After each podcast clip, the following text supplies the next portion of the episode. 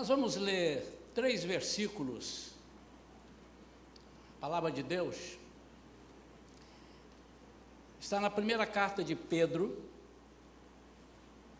no capítulo 2, primeiro Pedro, primeira carta de Pedro, primeira Pedro, capítulo 2, versículos 9 e também 11 e 12. Abra sua Bíblia. Primeira carta de Pedro, capítulo 2, versos 9, 11 e 12. Diz assim: Porém, vós sois geração eleita, sacerdócio real, nação santa, povo de propriedade exclusiva de Deus, cujo propósito é proclamar as grandezas daquele que vos convocou das trevas para a sua maravilhosa luz. Nós temos um propósito nesse versículo, nós somos isso tudo, mas não para nosso mérito e não para nosso engrandecimento. O propósito é proclamar as grandezas daquele que vos convocou das trevas para a sua maravilhosa luz. Versículo 11. Amados, exorto-vos como a peregrinos e estrangeiros, a vos absterdes das paixões da carne que batalham contra a alma.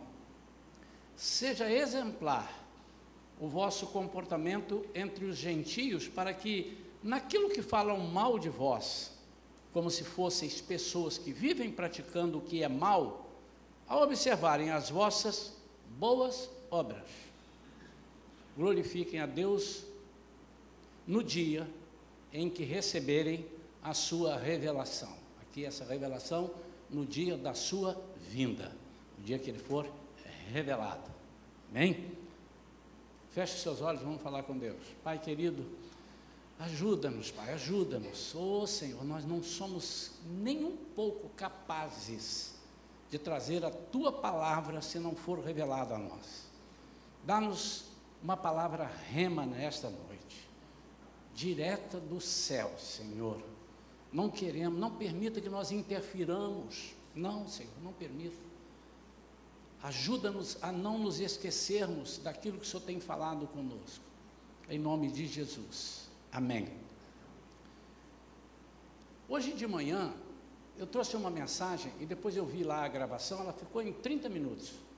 Uma mensagem boa, né? Às vezes a gente passa um pouquinho, vai até uma hora que também dá para ver. Mas 30 minutos. E eu é, gostaria muito que você que não pôde vir de manhã, que você pegue essa mensagem. Primeiro que você veja, ouça né, e veja, porque é um vídeo, a mensagem. E depois que você compartilhe, o máximo de pessoas. Manda, manda mesmo. Vai. Essa mensagem nós abordamos ali um sofrimento de Jesus pela sua separação momentânea, por um pequeno tempo, da Trindade Santa.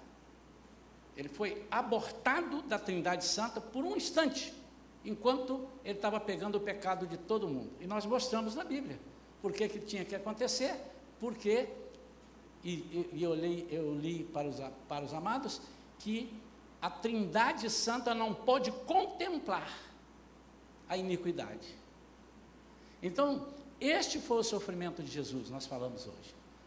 Esse foi o sacrifício maior, não dele morrer na cruz, que também foi, mas ele já sabia que ressuscitaria. Então eu falei da separação. Ele teve que, e ele sabendo que ia ser separado, ainda que por um pequeno tempo, mas que é, é mais ou menos assim: que em algum, por algum tempo ele, ele ia ser é, deserdado da Trindade, ele ia ficar fora. Aí ele começou a sofrer, porque eu, eu nunca vivi isso. Então eu falei dessa separação, com um fim proveitoso, porque se não acontecesse isso, ele não podia nos unir. E agora, nesta noite, eu quero falar também da separação, que Deus diz para nós fazermos, para nós sermos separados, mas não dele, mas das coisas que o mundo nos impõe.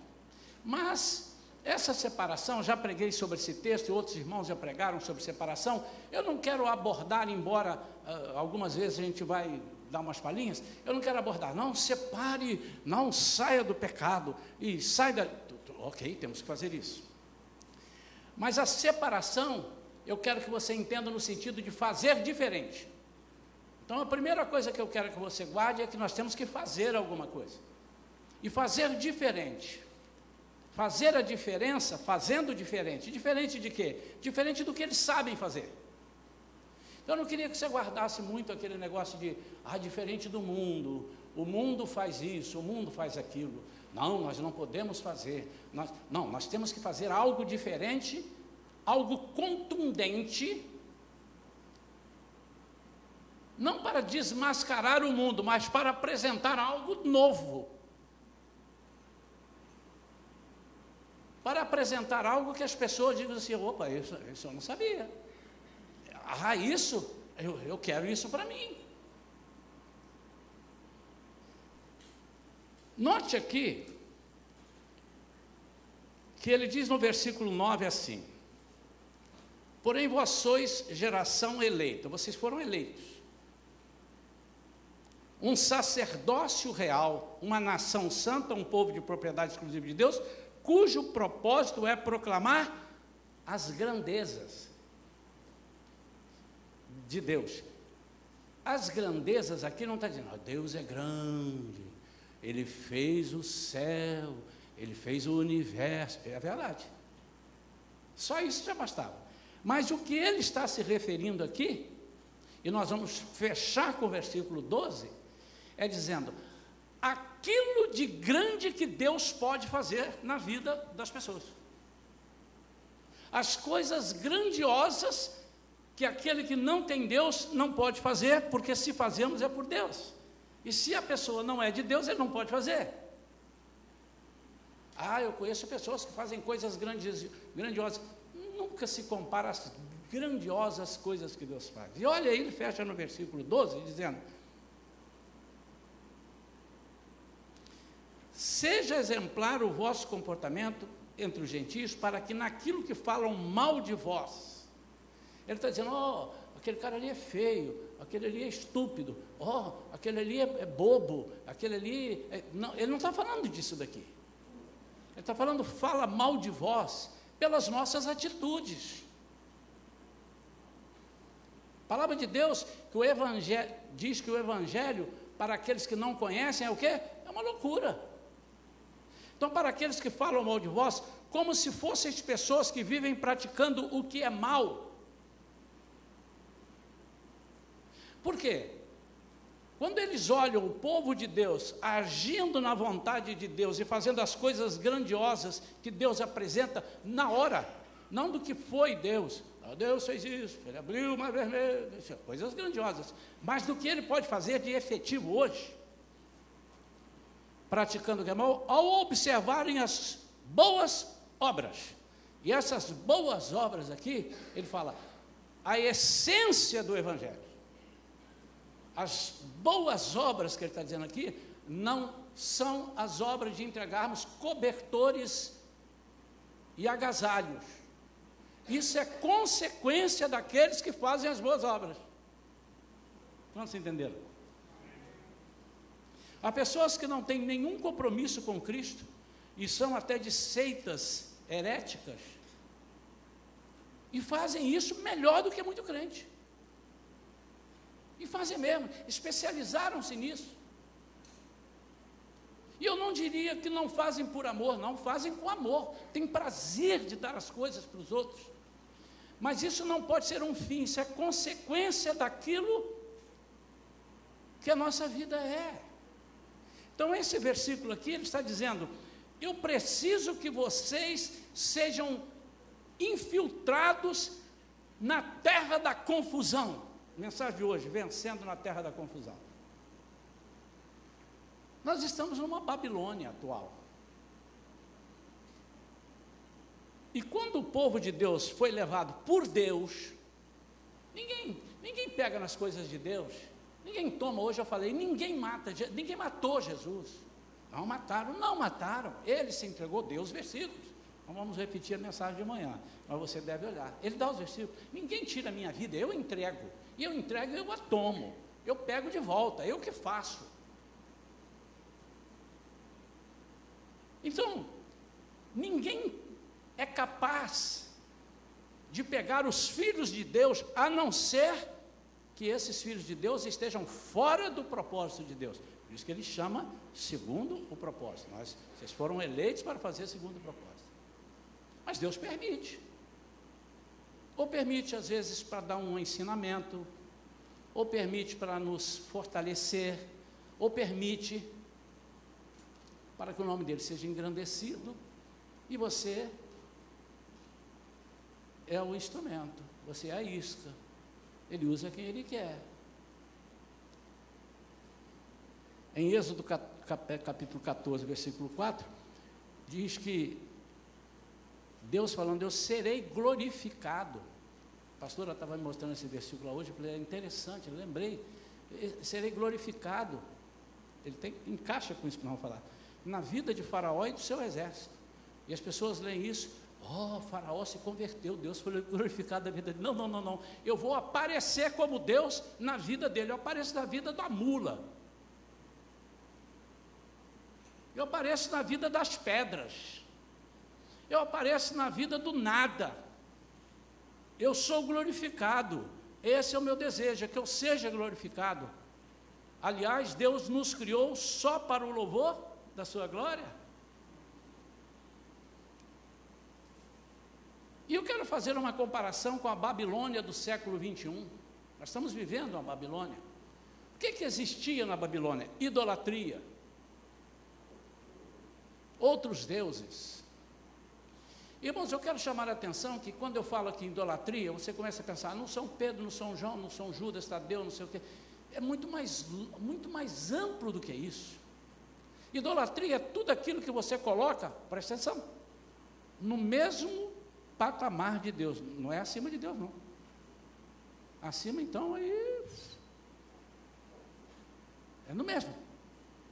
Botou em pé de igualdade. É idolatria. E eu não estou falando daqueles que algumas pessoas o elegem, não, eu, não, não, isso é muito barato em, em, diante de, de tudo aquilo que Deus quer nos anunciar de idolatria. Idolatria, resumindo, é quando você abre mão do poder e da grandeza de Deus para usar poder e grandeza, ou poderes e grandezas de outrem. É de outros, de outrem. É outro termo. Shalom é cultura. O que, que havia na Babilônia? Perversão. As pessoas levando as pessoas para a perdição. Por isso, já falei isso muitas vezes aqui, é bom você guardar. Você vai no Apocalipse, o que Deus vai destruir não é Sodoma e Gomorra. Não é o Egito, que representa o mundo, mas é a Babilônia. Está lá. Não aquela Babilônia que existiu, mas o espírito da Babilônia será destruído e Deus será vencedor. Nossa, que amém. Falou mais baixo um pouquinho, irmãos, machucaram meu ouvido aqui. E Deus será o vencedor, porque Ele vai destruir o espírito da Babilônia. O que, é que nós encontrávamos na Babilônia? Opressão. Você faz assim, se não fizer assim, eu te jogo na fornalha de fogo. Tem que ser do meu jeito, tem que ser dessa forma, opressão. Espírito de grandeza, demonstrado pelo seu líder, Nabucodonosor. A história diz que Nabucodonosor era um homem muito inteligente. E ele queria fazer da Babilônia a maior província do mundo, o maior lugar. E pegava o que havia de melhor. Por isso que ele foi lá ver quem são os melhores aí entre esses hebreus, traz para cá para ficar aqui pertinho de mim. Não importava qual era a religião do camarada. Ele queria. Hoje nós estamos vivendo algo parecido com isso: perversão, opressão. Como somos oprimidos, irmãos? Como tentam nos oprimir, pelo menos, espírito de grandeza, como nos propõe isso a todo tempo, mas nós temos sido enviados à Babilônia, o mundo em que vivemos. O que que nós encontramos? Encontramos essas coisas. E qual deve ser o nosso papel? Qual deve ser o nosso comportamento? Eu queria então destacar aqui três pontos rapidamente. Eu queria que você visse hoje mais com os olhos do que você, do que Deus espera de você no mundo, não no sentido de abster-se apenas do pecado. Que é muito interessante e muito importante. Deus não quer que você saia daqui e vá para uma ilha deserta. Deus não quer que você viva enclausurado. Há pessoas que pensam, se eu ficar enclausurado, não estiver com ninguém, ficar guardado, eu não vou pecar. Irmãos, ver como é que eu falo isso aqui? Para não ser massacrado depois ali fora e não me darem meu café, meu, meu chocolate. Eu não acho errado você desejar que seu filho estude numa escola que só tenha crentes. Eu não acho errado, não. Mas também não acho muito certo, não. O que vai acontecer é como é que você vai enviar o seu filho para essa escola. Como é que ele vai estar capacitado? Vou repetir, não acho errado.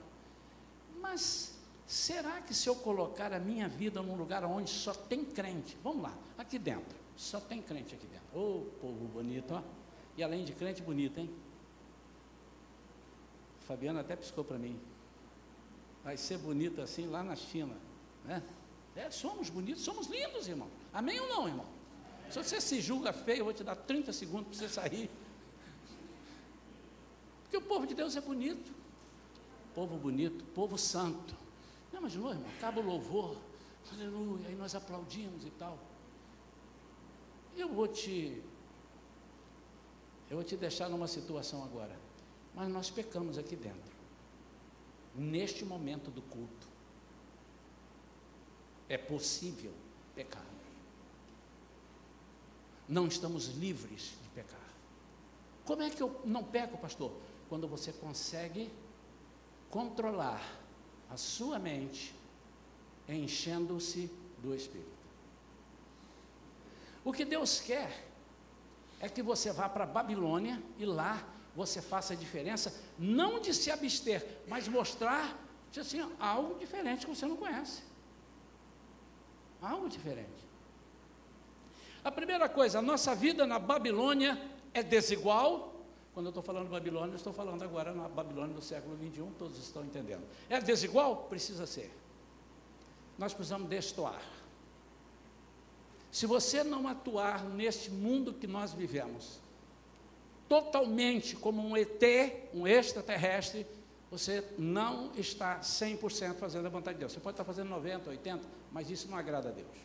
Agrada o diabo. O diabo, se você der para ele 10%, ele está satisfeito. Não, você pode ficar 90% com Deus, mas me dá só 10% da sua vida. Ele, ele, ele, se contenta. Mas Deus não se contenta com 90% e não 99%, porque Deus é santo. E Ele não pode comungar com a iniquidade e com a maldade.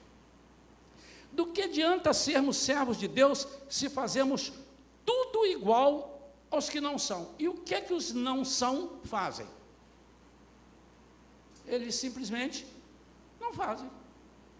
Não fazem as obras que manifestam o poder de Deus.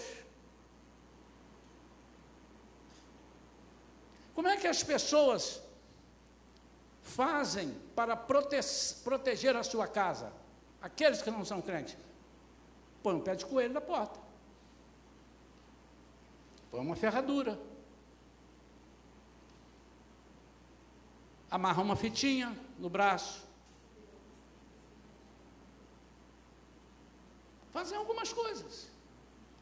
O que nós precisamos é destoar disto. Mas como é que eu destoo, pastor? Debochando. Não, não, não, não, não. Aliás, irmãos, aliás, se você é membro da igreja Shalom e se você está andando fora desse propósito que o pastor e a diretoria, a liderança da igreja orienta, você está convidado a voltar atrás. Não há deboches. Nós não podemos debochar. Não podemos falar mal. Até porque você vai falar, a pessoa não vai entender, vai brigar com você. Mas apresente o melhor. Apresente algo muito melhor. Absorvemos os costumes deles, nos encantamos com as suas ilusões, ou somos capazes de dar um toque especial de vida abundante?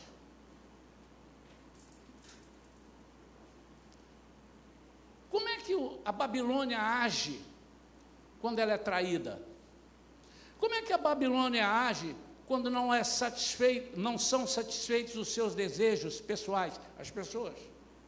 E como é que você age?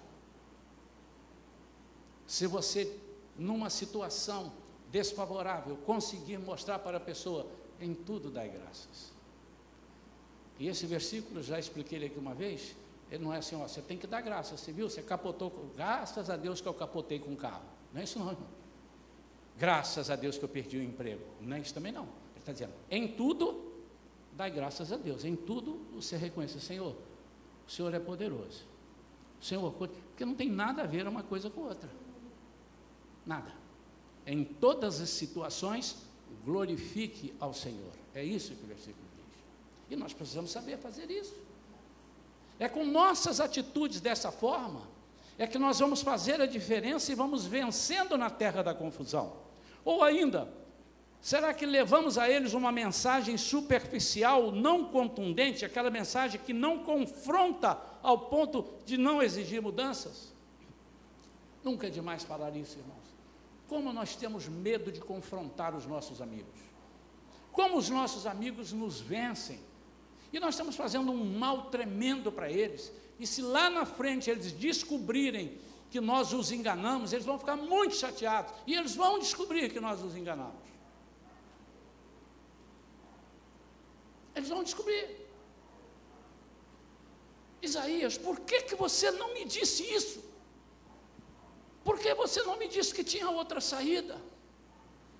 Eu estou falando, irmãos, de vidas tementes a Deus que não precisam se contaminar com as crendices, mas mostrar o poder sobrenatural de Deus.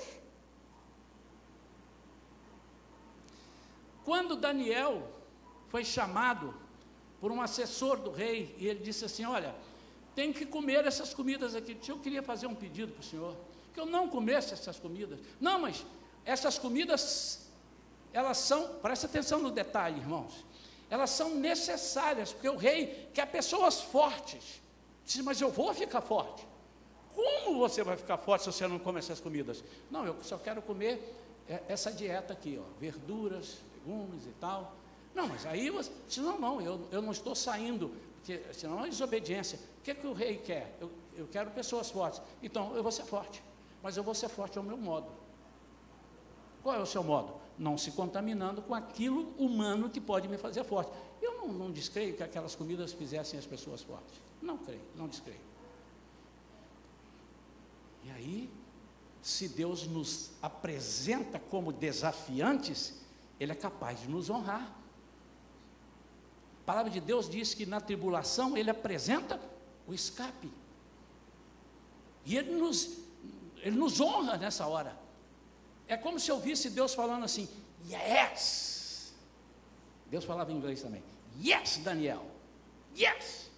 Vai fundo, eu estou contigo. E ele disse assim: Me dê esse prazo pequeno aqui. Em poucos dias, você me chama. Se eu não estiver conforme vocês querem, ok, eu perdi. E a Bíblia diz que eles são trazidos a presença desse é, assessor, desse rei, e eles estavam mais fortes do que os outros que estavam acostumados a comer e ficar fortes. Estou dando um exemplo para dizer o seguinte: como é que você faz? Como é que você age para ser um vencedor?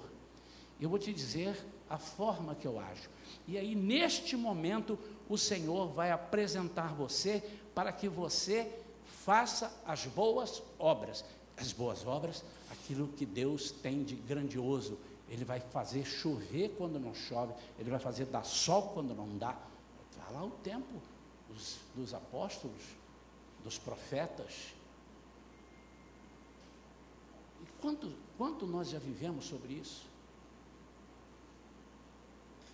Quanto nós já vivemos acerca dessas coisas? Temos que andar sempre, preste atenção, na contramão da terra em que vivemos.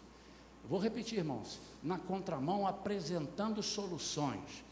Eu não quero que você uh, segure muito na, na, naquilo que, oh, você não pode falar mentira, você não pode olhar isso, você não pode fazer aquilo, olha, isso é pecado. Isso tudo está tá dentro, tá dentro do escopo ali. Mas o que eu quero dizer é o seguinte: você tem que fazer a diferença, você tem que ser poderoso em palavras e obras. Amém ou não amém? amém. Poderoso em palavras e obras. Segunda coisa, a nossa vida na Babilônia não pode se encantar com as coisas do rei. Que, que eu quero dizer não se encantar com as coisas rei? Ah, você não pode gostar das. Não, não, não, não. Se encantar das, com as coisas do rei é achar que o rei faz coisas que o nosso rei não faz. Se encantar com as coisas do rei é achar o seguinte: caramba, achei um lugar que me protege. Achei um lugar que eu estou até prosperando. Achei um lugar que, que coisa maravilhosa. O projeto do rei da Babilônia, Nabucodonosor, é um projetaço. Eu acho que eu caí no lugar certo. E muitas pessoas se encantaram. Se encantaram a ponto de, depois de serem libertos, eles tinham constituído os negócios lá e não quiseram sair de lá, continuaram lá. Nós não podemos nos encantar com as coisas do rei, significa dizer, nós sempre precisamos demonstrar uma superioridade espiritual às coisas espirituais do mundo. Uma das marcas de José era a incorruptibilidade, ele era incorruptível. Esse é um dos pontos que mostra que José é um tipo de Cristo. Ele não aceitava suborno, ele não aceitava ser é, a, a corrupção. E quando nós aceitamos alguns vírus quando nós aceitamos isso, alguns vírus corrompem o nosso caráter. E nós estudamos aqui, falamos de caráter, as pessoas acho que não entendem muito bem sobre esse caráter. Nós estamos falando do caráter de Cristo. Cristo tem um caráter. Caráter de Deus. Fomos feitos à imagem e semelhança de Deus no caráter. Nas ações, nas formas de agir, na intrepidez, em busca daquilo que é vitorioso e santo. Ou seja, a qualquer momento, quando nós aceitamos ou nos encantamos com as coisas do rei, nós podemos travar por causa do vírus. De vez em quando, irmão, dá um nervoso na gente quando a gente está trabalhando no computador, o computador numa, velocidade tremenda, a gente trava. Aí entra uma mensagem assim, entrou um vírus. Você pode quebrar o computador, você pode fazer, se você não tirar o vírus, ele não vai te atender. E muitas vezes nós estamos travados, porque nós estamos copiando a forma de resposta para os nossos problemas que o mundo dá, as formas de, de resposta que o mundo dá. São respostas humanas ou são respostas com crendices, são respostas sem usar a palavra de Deus. Deus está nos colocando na Babilônia simplesmente para que o nome dele seja engrandecido. Mas deixa eu te explicar aqui, alto lá. Deus não estava assim, olha, eu estou sem ibope, gente. Por favor, eu preciso de mais gente me elogiando. Eu preciso de mais gente dizendo, Ele é Deus, e yes, e Ele é Deus, porque eu estou com meu, a minha moral lá embaixo. Não, Ele não precisa de nada disso. O que Ele quer é que o nome dele seja glorificado para que as pessoas vejam há um Deus, algo diferente. Somos nós que temos que fazer isso. E vou repetir, irmãos, fazendo com fé e autoridade, mostrando há um outro caminho, há uma outra solução. Terceiro e último, nós temos que aprender a viver exercendo a nossa fé. Meu irmão, você pode vir me contar um monte de história. Você pode dizer que eu tenho fé, eu sou um homem de fé, sou uma mulher de fé, mas se você não tiver obras, a sua fé é nula. E agora, mais uma vez, muitas pessoas, está vendo? Eu tenho que ter fé, mas se eu não fizer obras, irmão Isaías, eu vou fazer contigo as obras, tá? Vou lá levar o, vou levar o cobertor, vou dar o, o, o a, a, quentinha para quem não está comendo. Não está falando isso não. Ele está falando de, obras da fé, exercer a fé.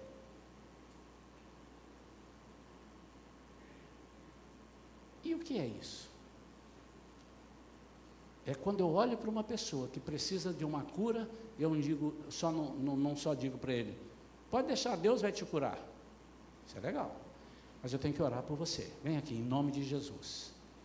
Eu vou orar agora. Irmãos, quando nós fazemos isso, lembrando de que nós fomos exclusivamente, somos exclusivamente propriedade de Deus para proclamar as grandezas dele, de que que você tem medo? Ah, pastor, eu tenho medo de eu falar, eu oro pela sua cura e não ser curado. Mas isso não é um problema seu, porque a definição e a direção e a decisão é de Deus. Mas você precisa fazer. Mas você sabe por que, que nós não fazemos? Primeiro, porque nós temos medo. E segundo, porque nós estamos encantados com as coisas do rei. E eles usam algumas formas de fazer as coisas e resolver problemas. Deixa eu ser prático. Para nós é mais fácil quando nós estamos precisando muito de uma solução no, no emprego nosso, chamar um deputado que eu conheça, chamar um vereador, chamar uma pessoa influente, chamar um empresário, é mais fácil. Mas o que Deus quer é que você creia nele. Não deixe de chamar. Se você conhece alguém, pô, dá uma forcinha lá e tal. Mas você precisa primeiro pedir a Deus. Por quê? Se Deus não quiser que você vá para lá, o deputado pode te colocar lá ou o empresário pode te colocar lá. E agora como é que fica? Você foi para um lugar que o homem te colocou e Deus não queria. Nós andamos, segundo Coríntios 5, 7 diz que nós andamos por fé e não por vistas. Andamos por fé. Imagine que você está no escuro e te dão uma lanterna que ela só ilumina 5 metros, depois ela apaga. Aí depois você tem que clamar a alguém para te dar outra lanterna. E ele te dá mais 5 metros, você anda o necessário. Eu estou falando 5 metros, mas alguém te trouxe agora uma lanterna, essa aqui é de 8, então você vai para de 8, vai para de 10. Andar por fé significa andar segundo a vontade de Deus, mas exercendo a fé. Hoje de manhã na consagração, eu fiz um comentário que eu estava pensando, né? Tem hora que eu paro assim e fico pensando. Sento ali, estou tomando um café lá em casa, fico pensando. Se Deus é tão bom, se as pessoas amam a Deus, se Jesus é maravilhoso, se Ele é a salvação, por que que quando Ele me chama eu não quero? Tem alguma coisa errada que não está batendo. Por que que eu venho às vezes para a igreja e saio de casa verdadeiramente aborrecido ou até pronto a tomar uma decisão errada e chego aqui na igreja e o Espírito de Deus fala profeticamente com você diz: Você está com um problema assim, assim, vem aqui. Sim, falou comigo, mas não vou não, porque se eu for, eles vão saber que eu estou com problema. Meu Deus do céu, eu não consigo entender essas coisas. Mas o que eu coloquei de manhã é que se você tem um amigo que você não fala com ele há muito tempo, não fala, não liga, porque você, não é porque mora lá, você mora aqui, você os afazeres são tantos que você não liga para a pessoa, não fala com ele. Passa uma semana, passa um mês, passam meses, dois anos, três. Você quase não fala, aí você vê ele ali, e o cara está no Instagram lá, mas não vou nem curtir não.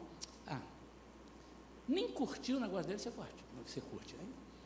Um belo dia, você descobre que você precisa de um benefício. E alguém disse isso aí, eu sei quem pode resolver isso, pode te dar uma ajudada aí. Quem é a autoridade nesse assunto lá na, no Ministério tal, na Fazenda?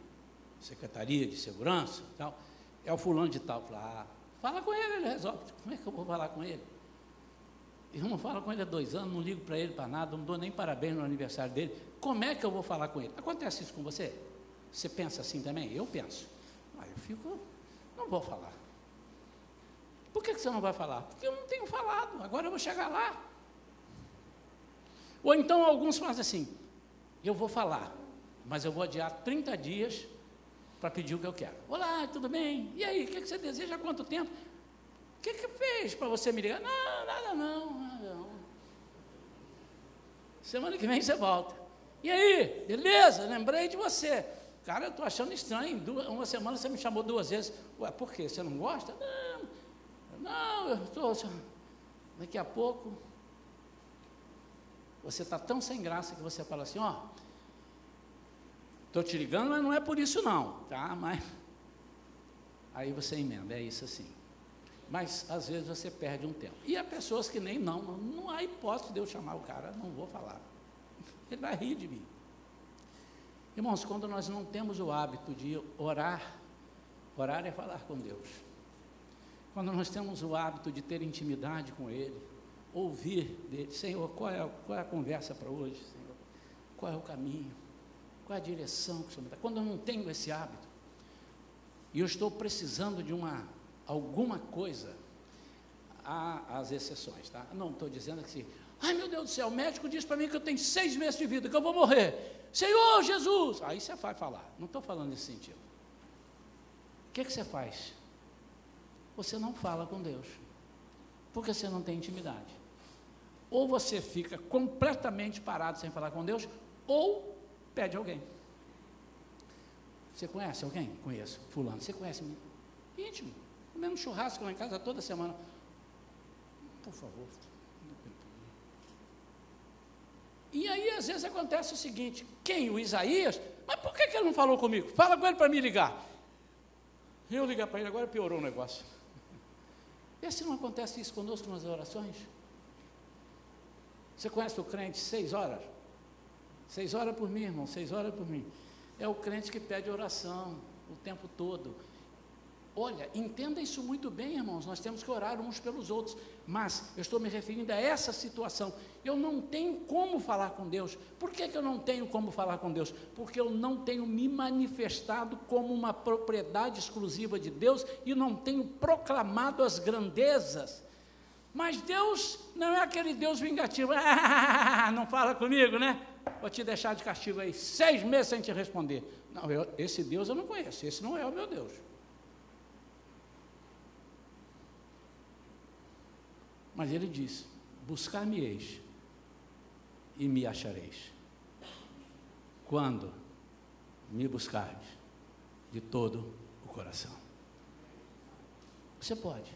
Aquele que me buscar, eu me deixarei encontrar. E aquele que se afastar de mim, eu me deixarei afastar dele. São versículos, estão na Bíblia.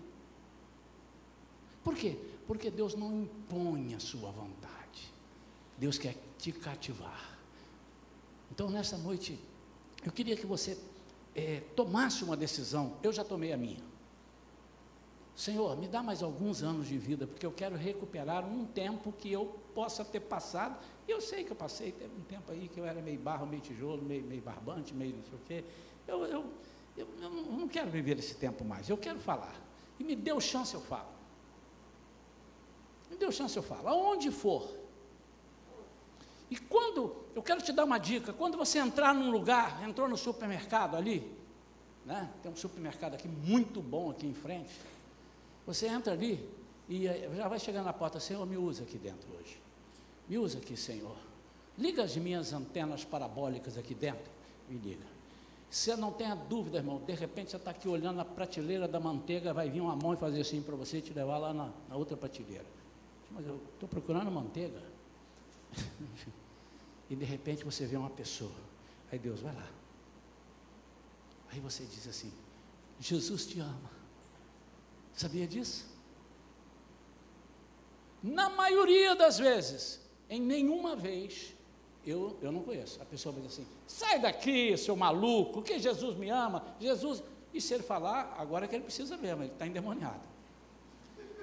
Mas se ele não falar, se ele disser assim, ah, muito obrigado, já é o suficiente. Mas em algumas, não poucas ocasiões, ele disse assim: ora por mim. Ora por mim. Nós temos que entrar em todos os lugares, lembrando, estou na Babilônia. Opa, eu vou entrar na Babilônia de automóveis para comprar um automóvel.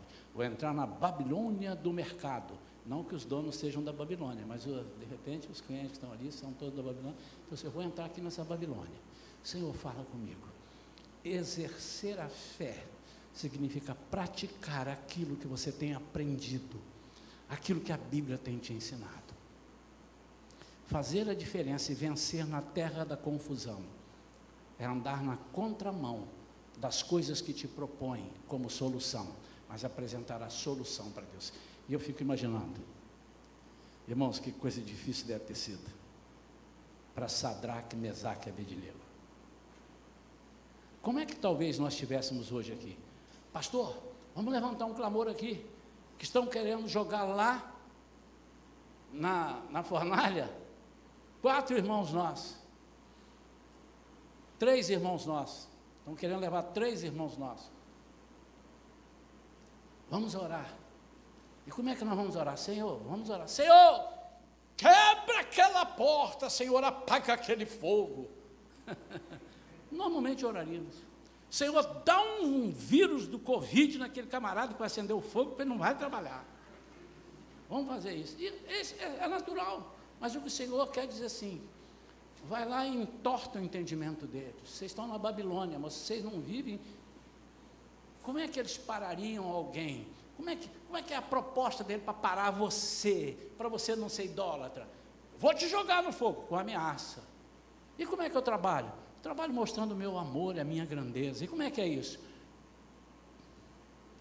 Olha só, se o senhor tiver que me matar, o senhor vai me matar. Se o meu Deus vai me livrar ou não vai livrar, isso é com ele mas eu não vou atender às propostas do seu rei.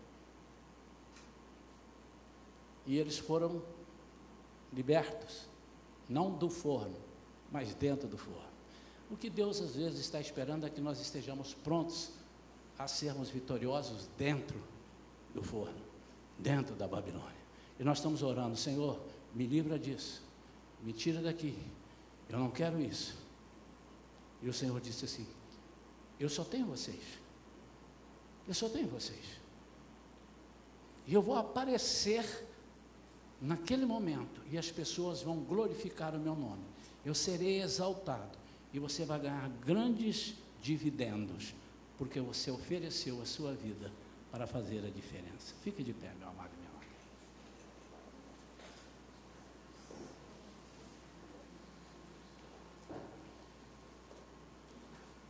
Aleluia.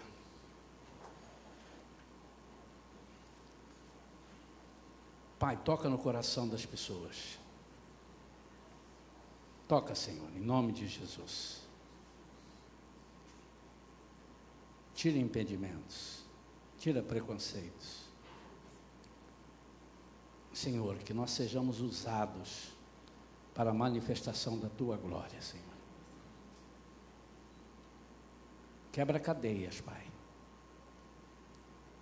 Manifesta o teu poder, Espírito Santo. Espírito Santo de Deus, vem agora sobre nós. Enche-nos do teu poder. Em nome de Jesus. Eu tenho um tempo, por isso eu terminei agora. Tem um tempo